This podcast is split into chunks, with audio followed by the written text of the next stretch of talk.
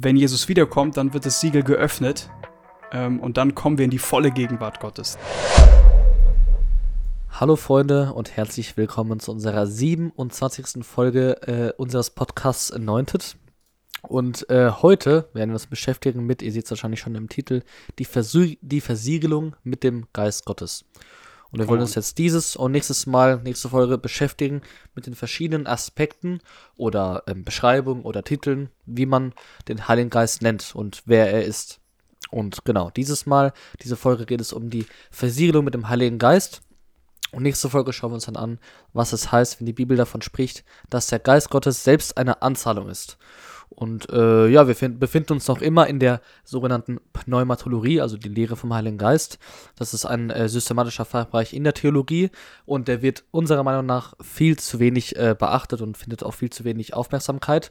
Und deshalb ähm, wollen wir da jetzt mal mehr den Fokus drauf lenken in unseren Podcasts, äh, Podcast-Folgen. Aber auch äh, wir persönlich haben uns jetzt einfach damit intensiv und, und mehr einfach beschäftigt und äh, geben euch jetzt einfach das weiter, was wir uns so selbst angeeignet haben. Und äh, genau, wir sind jetzt schon ein bisschen länger in der Pneumatologie so drin und deshalb hört ihr gerne unsere letzten Folgen an, äh, wo wir über die Geisterfüllungen im Alten und im Neuen Testament und über die Geistestaufe gesprochen haben. Yes, die äh, Folge mit der Geistestaufe ist mit Ronaldo, also hört ihr euch auf jeden Fall noch an, die ist echt gut. Erlebe die hm. Geistestaufe heute. Let's go. Äh, ich möchte auch ganz kurz was äh, hinzufügen zu der äh, Pneumatologie. Wir haben ja heute ein bisschen Zeit. und deshalb ähm, nochmal ein kurzer Gedanke dazu, nämlich ähm, es ist so in der systematischen Theologie, das ist ein äh, systematische Theologie ist ein Bereich der Theologie. Es gibt auch biblische Theologie, also AT, NT und praktische Theologie, das ist dann sowas wie Seelsorge, Leitung und so. So und systematische Theologie ist eben sowas wie Pneumatologie, also die Lehre vom Heiligen Geist. Und da gibt es auch andere Fachbereiche, wie zum Beispiel die Soteriologie. Das ist die Lehre von der Errettung oder Erlösung weil mhm. Soteria das Wort heißt äh, Erlösung. Und dann gibt es noch oh. die Eschatologie, das ist die Lehre von den letzten Dingen.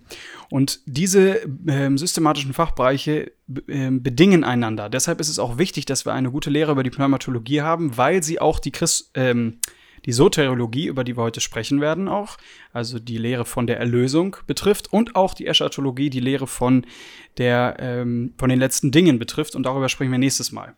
Und deshalb mhm. ist wichtig, dass wir ein klares Bild haben von dieser Pneumatologie, weil es eben alles andere auch betrifft. Das heißt, wenn wir denken, der Geist Gottes ist irgendwie einfach nur so eine Kraft, aber gar keine Person, dann wird das einen Einfluss haben, auch auf meine Soteriologie, weil ich dann ja. in keiner Beziehung mit dem Heiligen Geist lebe, weil ich denke, er ist ja nur irgendwie so eine Kraft. Deshalb lasst ja, uns ja. darüber nachdenken. Ähm, mega wichtig und wir starten direkt rein. Wir sprechen heute über die Versiegelung mit dem Heiligen Geist. Matthias hat es, mhm. euch schon gesagt. Es sind ähm, die Tit es sind Titel, die auch der Heilige Geist trägt. Diese, er ist das Siegel oder auch Bezeichnungen, mhm. wie er beschrieben wird. Und wir beginnen damit, dass wir mal schauen, was ist überhaupt eine Versiegelung.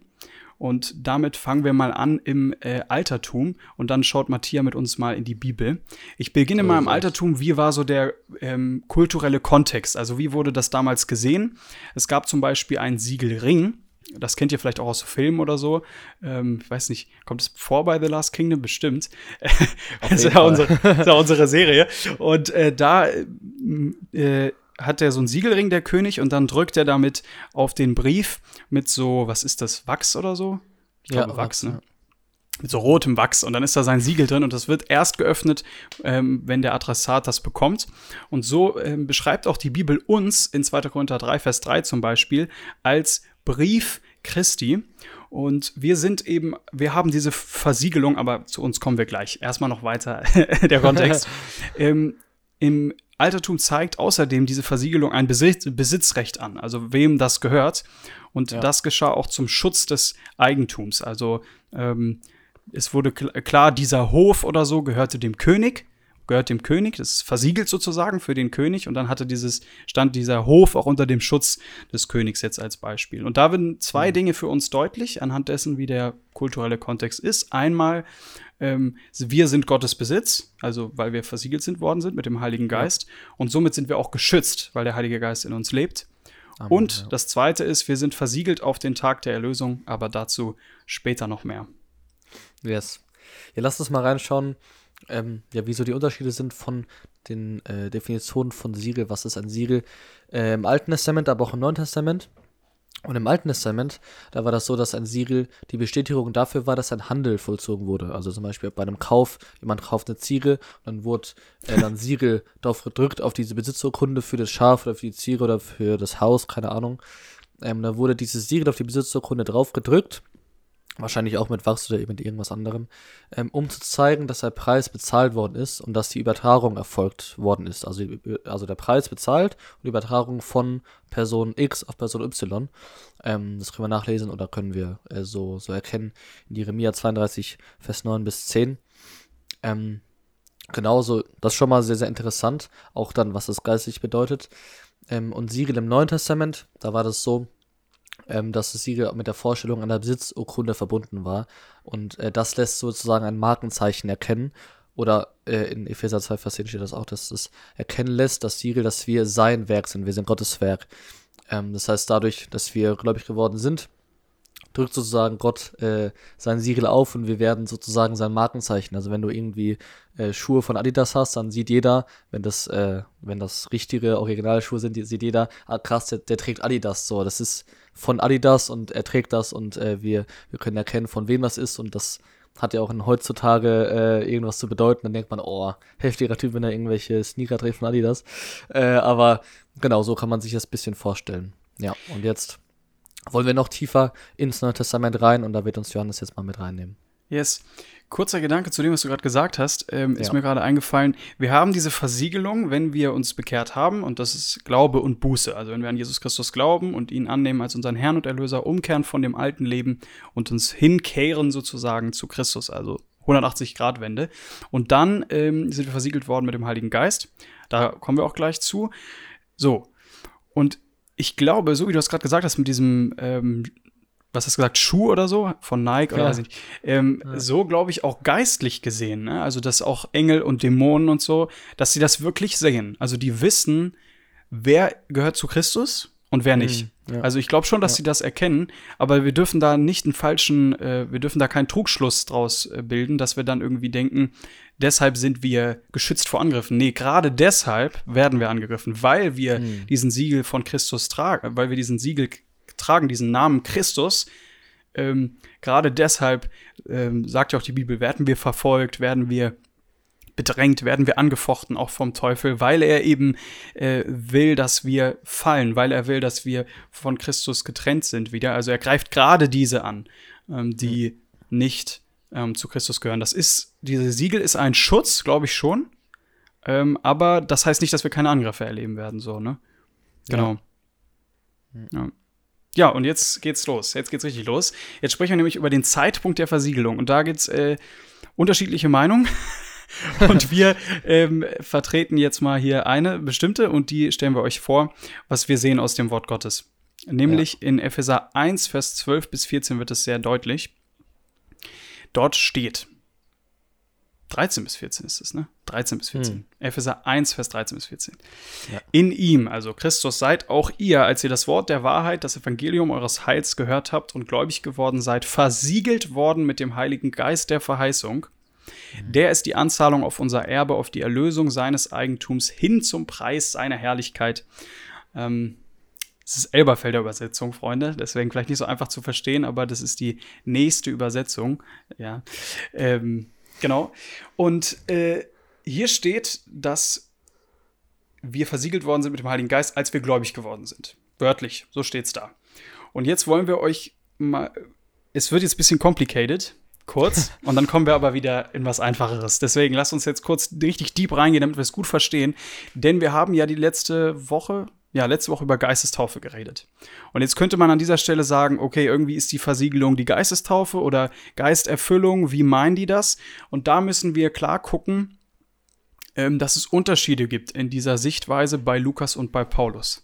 Das darf man jetzt aber nicht so verstehen, dass es irgendwie Unterschiede gibt und dass die sich nicht einig sind, oder dass das Wort Gottes sich widerspricht, sondern sie betonen unterschiedliche Aspekte. Ja. Ähm, das wird deutlich an diesem Wort Geisterfüllung. Also dieses Wort Geisterfüllung, das gibt es auch mit anderen Wörtern, ne? dass ähm, verschiedene Autoren in der Bibel die unterschiedlich füllen. Äh, zum Beispiel auch Glaube, da gibt es bei Jakobus und ähm, Paulus Unterschiede, aber sie sind nicht, sie widersprechen sich nicht. Wenn man wirklich guckt, wie sie es meinen, dann versteht man das. Und so ist es bei Lukas und bei Paulus. Der, äh, Lukas definiert den Begriff Geisterfüllung missiologisch. Das bedeutet, er meint mit Geisterfüllung immer die Taufe im Heiligen Geist. Und die, äh, das Ziel der Taufe im Heiligen Geist ist der Zeugendienst. Und das Zeichen mhm. ist das Reden in neuen Sprachen. Also das ist für Lukas immer Geisterfüllung. Und für Paulus ist Geisterfüllung eher soteriologisch. Also, da haben wir eben schon gehört, das ist die, da geht es um Erlösung, um Errettung. Es geht bei ihm eher um Erlösung, eher um Errettung bei der Geisterfüllung, wenn er darüber spricht.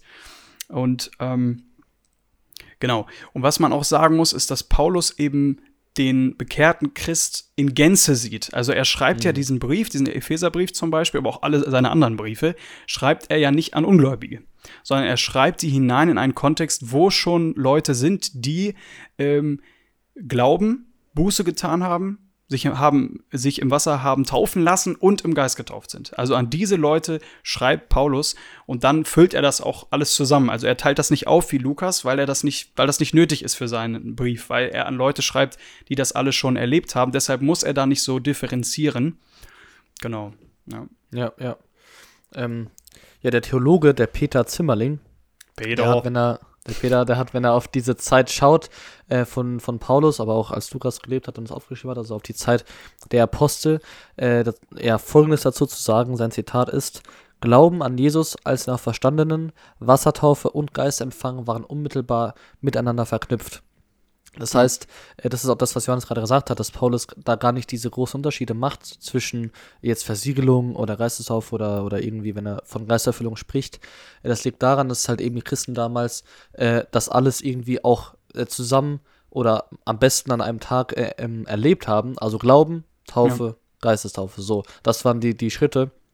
Und ähm, deshalb hat er da jetzt nicht diese äh, großen Unterschiede gemacht. Und er hat ja auch an Gemeinden geschrieben, wo Christen, wo, also wo er wusste, okay, ich schreibe an wiedergeborene Christen. Und für einen Paulus ist ein wiedergeborener Christ äh, jemand, der Glaube, Wassertaufe und Geistempfang genau. all das erlebt hat. Und ähm, ja, das ist der, wie wir finden, Optimalzustand, weil es eben die Bibel so als Optimalzustand beschreibt und weil Paulus das eben auch so sieht. Aber ähm, ja, mittlerweile wird das nicht mehr so, ja, leider irgendwie nicht mehr so richtig gelebt. Ich weiß auch gar nicht, ja, woran das jetzt, woran das jetzt genau liegt. Ähm, zum Beispiel wurde damals die Wassertaufe nicht herausgezögert. Da wurde nicht gesagt, okay, du glaubst mit 8 und wirst getauft mit 18 oder äh, irgendwie so, du kriegst ja. Geistempfang mit 14 und da äh, irgendwie, keine Ahnung, also da wurde ja nicht gesagt, es gibt bestimmtes Alter oder so, ab, ab dem du das kannst oder machen darfst. Ähm, ja, und das ist ja, ich weiß nicht, ich glaube bei, bei dir auch, habe ich auf jeden Fall bei mir ja auch ein bisschen alles verkehrt rum. Also irgendwie glaube schon relativ früh, wie die meisten äh, Leute, die jetzt im christlichen Elternhaus aufgewachsen sind. Ähm, da habe ich die Geistestaufe ein Jahr vorher empfangen, vor der Wassertaufe und dann Wassertaufe. Und das war dann immer so irgendwie ein Jahr Unterschied und das hat man schon auch gemerkt, weil man dann dachte, okay, ich habe jetzt die Taufe mit, ich glaube, ich bin mit 17 getauft worden und, dann habe ich auch schon gemerkt, wie es echt ein, Level tiefer ging, auch in meinem Glauben, wo ich dachte, hä, hätte ich jetzt auch schon früh haben können, so warum, warum muss man so lange warten? Ja.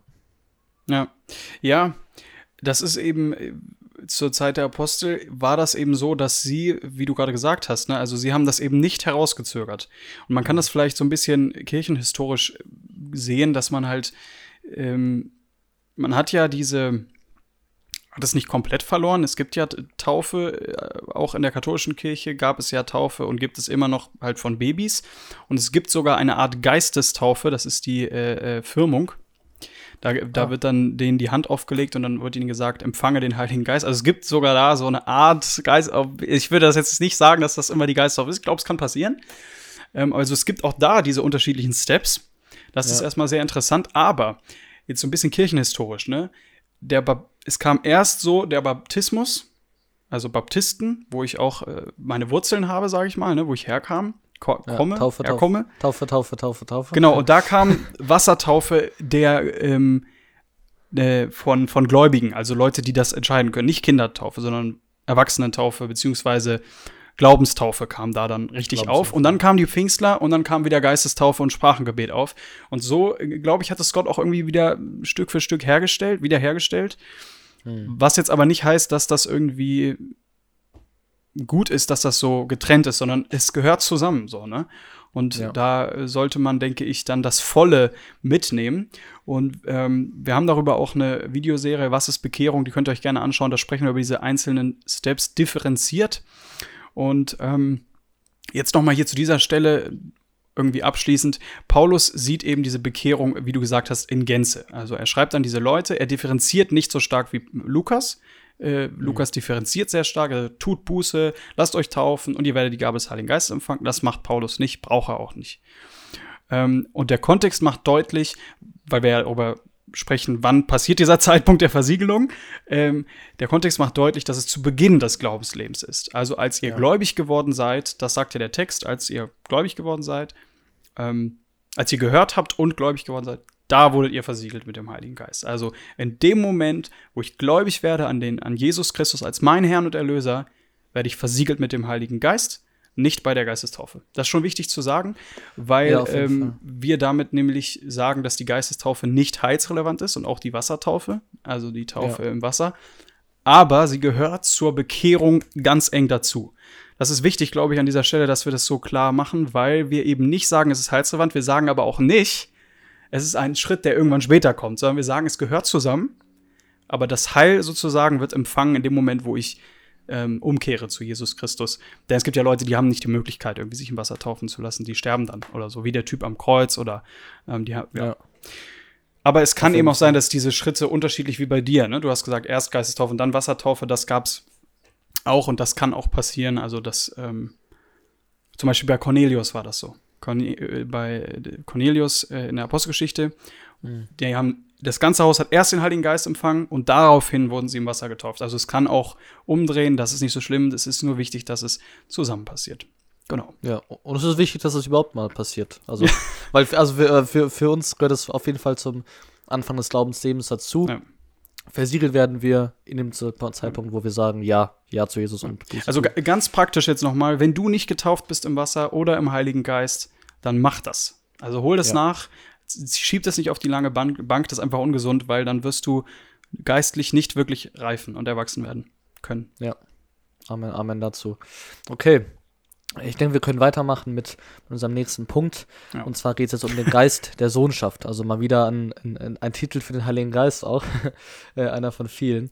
Und zwar lesen wir dazu in Römer 8, Vers 14 bis 17. Kannst du auch gerne mit, mit lesen, mit aufschlagen, wenn du eine Bibel dabei hast.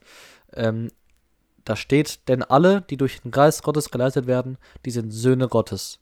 Denn ihr habt nicht einen Geist der Knechtschaft empfangen, dass ihr euch wiederum fürchten müsstet, sondern ihr habt den Geist der Sohnschaft empfangen, indem wir rufen, aber Vater. Der Geist selbst gibt Zeugnis zusammen mit unserem Geist, dass wir Gottes Kinder sind. Wenn wir aber Kinder sind, so sind wir auch Erben, nämlich Erben Gottes und Miterben des Christus. Wenn wir wirklich mit ihm leiden, dann, wir auch mit, dann werden wir auch mit ihm verherrlicht werden.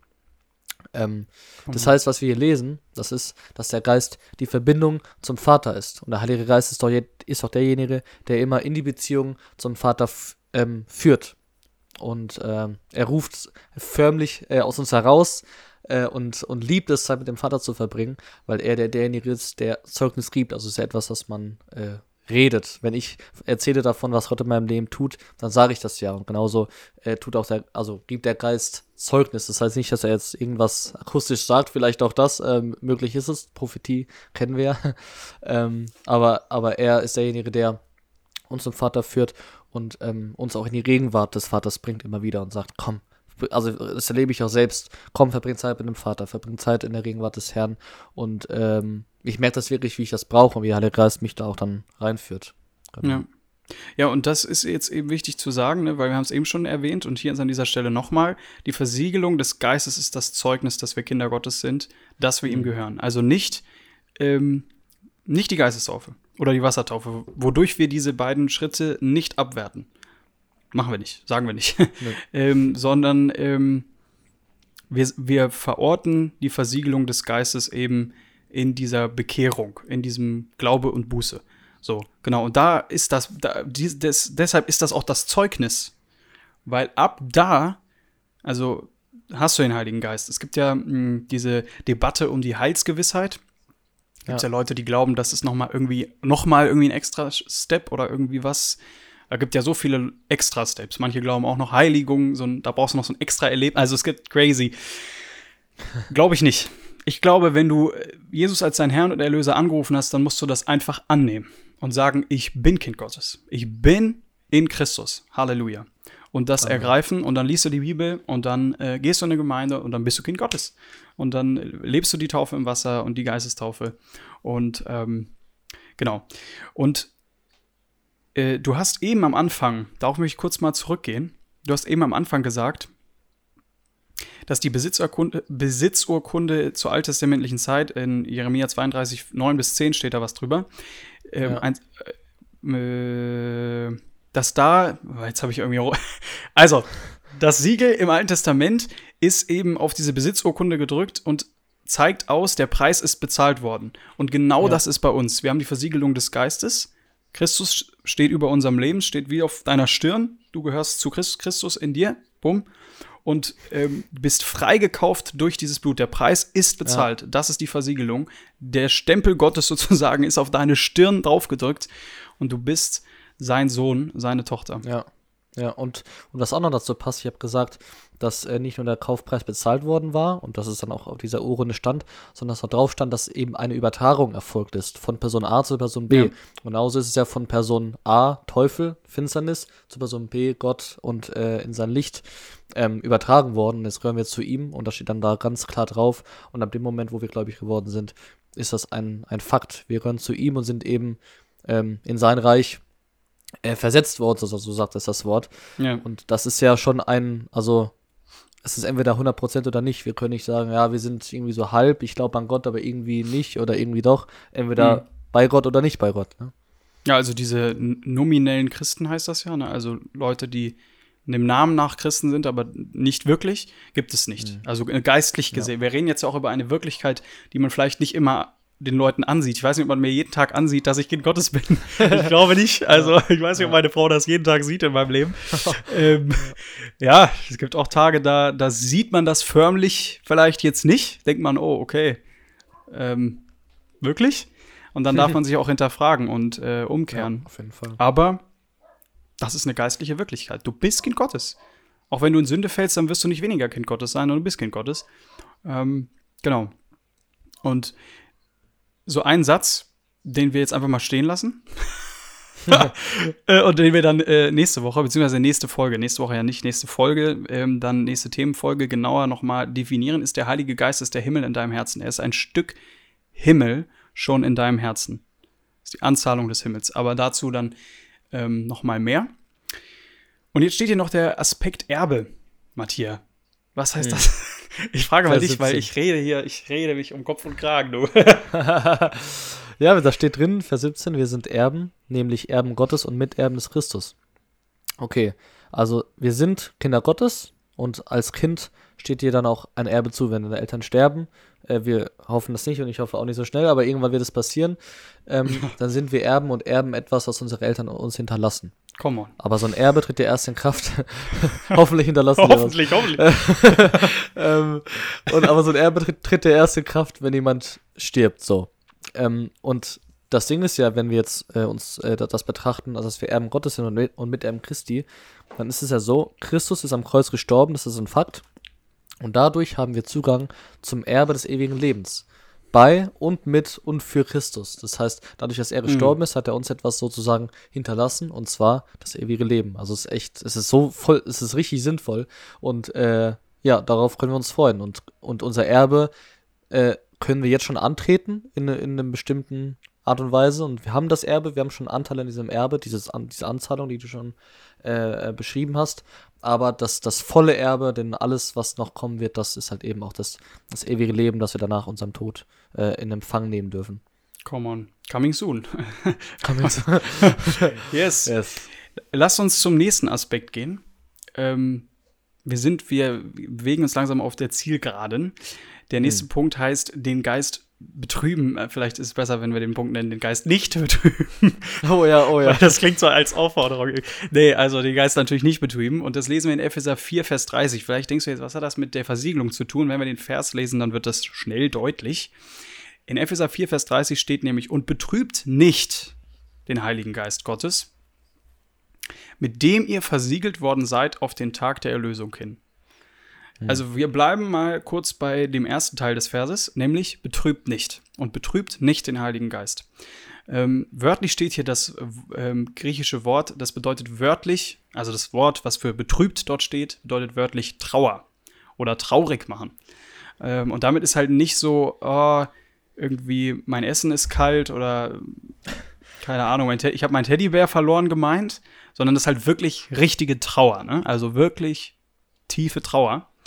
Und so könnte man eben auch übersetzen, diesen Text, und macht den Heiligen Geist nicht traurig, weil ihr mit ihm versiegelt worden seid. Also du bist mit ihm versiegelt worden, du gehörst Gott, du bist sein Besitz. Und so betrübe nicht den Heiligen Geist. Hm. Ja, ja. Ja, und in dem Kontext von Epheser 4, Vers 30, da werden, äh, da gibt es so eine Liste an, an Sünden, die so aufgezählt werden, die, die den Heiligen Geist in Trauer versetzen. Und was da so mit dabei steht, ist zum Beispiel Lüge, Zorn, Stehlen, äh, schlechte Worte reden, also das Gegenteil von Ermutigung und erbauende Worte zu sprechen, ähm, Bitterkeit, Wut, Geschrei, Lästerei und Bosheit. Und das sind alles Dinge, die im Widerspruch stehen zu ja. den Früchten oder zur Frucht des Heiligen Geistes. Und das alles, was eben im Widerspruch steht zu dem, was er hervorbringt in uns, das betrübt ihn eben. Und äh, wir lesen dann gleich mal vor, was die Frucht des Heiligen Geistes ist. Und äh, genau was, also die Früchte, die, die er hervorbringt, das sind gleichzeitig seine Charaktereigenschaften. Also die Dinge, die er im Leben, äh, in unserem Leben hervorbringen will. Was ich immer so, so irgendwie ähm, ganz interessant finde bei mir, wenn ich das äh, äh, an mir beobachte, wenn ich das lese, solche, solche Listen von Sünden, dass man sich immer gleich ein bisschen so vergleicht oder irgendwie das mit seinem Leben abgleicht. Und ich immer denke, okay, okay, Lüge, Zorn, Stehen, das sind so praktische Dinge. Jeder kennt das von uns, was, also, also jeder weiß, was das ist. Und dann ist es immer so, dass ich denke, okay, krass, das sind Dinge, die eben äh, im, im, die konträr sind zu dem, was Geist möchte. Und ich betrübe ihn, wenn ich das tue. Und ja. jedes Mal, wenn ich solche Listen lese, denke ich mir, okay, krass, ich will mal nochmal neu Buße tun darüber, wo ich ähm, in, der, in, der, letzten Zeit gelogen habe, wo ich zornig geworden bin, wo ich ähm, Wut hatte in mir, keine Ahnung, gelästert habe. Ähm, ja, ja, ich weiß nicht, irgendwie, ich glaube, ich glaub, solche Listen haben schon zum Ziel, dass man auch sich selbst ein bisschen überprüft und überprüft, was mache ich denn mit meinem Leben, was auf jeden haben, Fall, haben, solche, haben solche Sachen in meinem Leben Raum. Ja. Ja, auf jeden Fall. Ich finde es auch interessant, ähm, was hat man in dem, wie du gerade das, also no Front, aber ähm, wie du es gerade gesagt hast, ich finde No Front macht immer alles noch schlimmer, weil man weiß, danach kommt was. Also weißt du, ja, stimmt. ist es nicht so. Ähm, du hast gerade gesagt Früchte des Geistes und dann hast du Frucht des Geistes gesagt. Interessant ist ja, dass in dem Text, den wir ja gleich komisch, wir reden jetzt über den Text, haben wir noch gar nicht gelesen, gleich lesen wir ihn, ähm, steht ja die Frucht des Geistes. Und ich habe gerade so überlegt, warum, warum steht da nicht Früchte so? Ne? Warum steht da nicht Mehrzahl? Mhm. Hm. Äh, ich gehe jetzt einfach mal davon aus, dass der gute Schlachter das richtig übersetzt hat.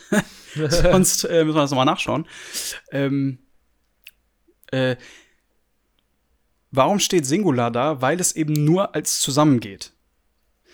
Ich lese mal vor. Ja. Galater 5, Vers 22.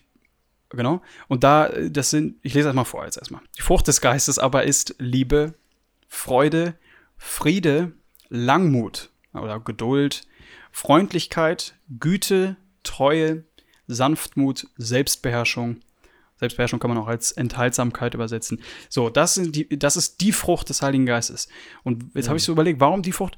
Weil es eben nur zusammengeht. Weil Liebe, Freude, Friede möchte ja jeder haben, ne? Aber spätestens bei Langmut wird es dann schon so ein bisschen, uh, Geduld, huiuiui.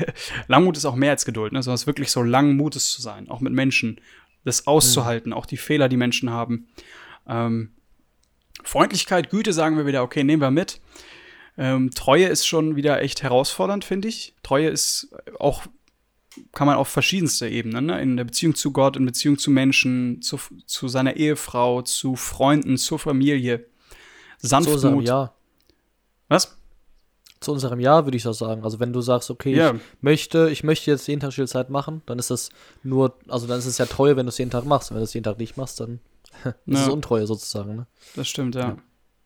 ja. ja. stimmt. Ja, eben euer Ja sei ein Ja. Das ist auch eine Art von Treue irgendwie, ne? Sanftmut, Selbstbeherrschung, also sich selbst beherrschen, das geht eben, es kommt im, pa im Paket. Es ist eine Frucht, ein Ding, ein mhm. Ding, was in unserem Leben zunehmen darf. Und das sind eben die Charaktereigenschaften des Heiligen Geistes. Also so ist er. Das können wir, daran können wir erkennen, ah, so ist eben der Heilige Geist. Das heißt, wenn ja. du irgendwie so ein Schreien des Heiligen Geistes hörst, wo er dich beleidigt, das ist nicht der Heilige Geist. Der Heilige Geist ist Liebe, Freude, Friede.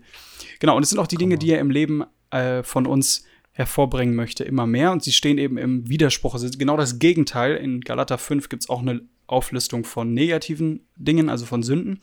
Da stehen ähnliche Dinge wie das, was wir in äh, Epheser 4 gelesen haben. Das ist genau das Gegenteil zu diesen Sünden.